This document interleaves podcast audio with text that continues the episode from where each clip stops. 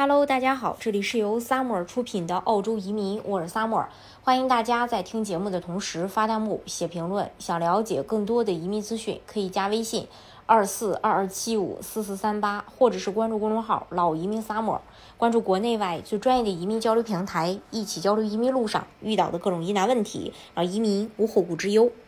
如今，越来越多的人选择移民澳洲，有人为了孩子教育，有人为了慢节奏的生活，更多的人是奔着澳洲完善的养老政策而来的。澳洲养老金提供给年长民众基本生存所需，而退休金则是保障生活品质的另一机制。这套双轨并行的做法，让澳洲的，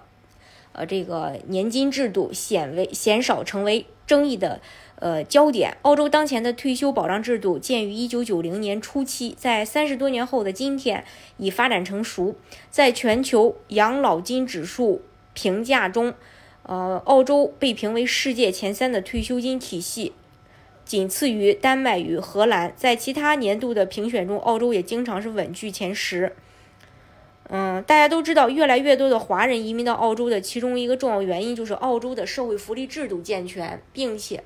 人性化，包括退休金制度，因此澳洲又称养老天堂。澳洲的年金制度之所以鲜少成为争议焦点，很大程度上归功于制度的设计，通常包括两部分：一，由联邦政府负责发放的养老金，财呃财源来自联邦政府的社会安全福利预算；二，由民众个人交给特定机构管理的退休金，属于强制储蓄制度，财源来自雇主。呃，依法替员工定期缴纳，以及员工自己定期自呃定期这个从薪资中扣缴养老金，作为政府公开福利的一环。任何达到退休年龄的，目前为六十六岁半，今年七月起将改为六十七岁，预料二零三五年起提升至七十岁的澳洲公民或永久居民都可每两周一次领取政府发送的养老金。单身人士每两周最高可领取澳币。一千零二十六点五，配偶伴侣每两周澳币是一千五百四十七点六。养老金是联邦政府福利预算的一部分，每年由内阁呃内阁规划、国会监督，并交由直属直属的联邦政府的全国福利发放机构社会福利联络中心统一执行。既然是来自联邦政府的预算，除非政府财政崩溃。或税收严重不足，否则一般不会出现养老金的破产风险。至于作为强制储蓄的退休金，则是民众在就业时可依法享有，呃，由雇主额外拨款供款，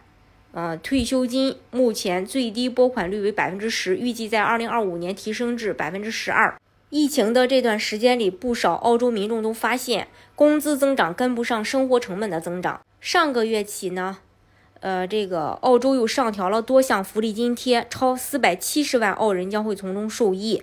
上调内容涉及养老金、残障援助养老金以及照顾者津贴相关的福利金金额，同时养老金领取者的资产评估的限额也将做相应的调整。据悉，单身身患残疾的养老金领取人和照顾者可额外领取三十七点五澳币，每两周可领取。津贴升至一千零六十四澳币，夫妻则可额外领取五十六点四澳币，每两周可领津贴升至一千六百零四澳币。此次福利金上调是每年两次的指数化调整，以确保养老金和各项津贴的增幅与通胀速度保持一致。大家如果想具体去了解澳洲移民政策的话，可以加微信二四二二七五四四三八，或者是关注公众号“老移民 summer”，关注国内外最专业的移民交流平台，一起交流移民路上遇到的各种疑难问题，让移民无后顾之忧。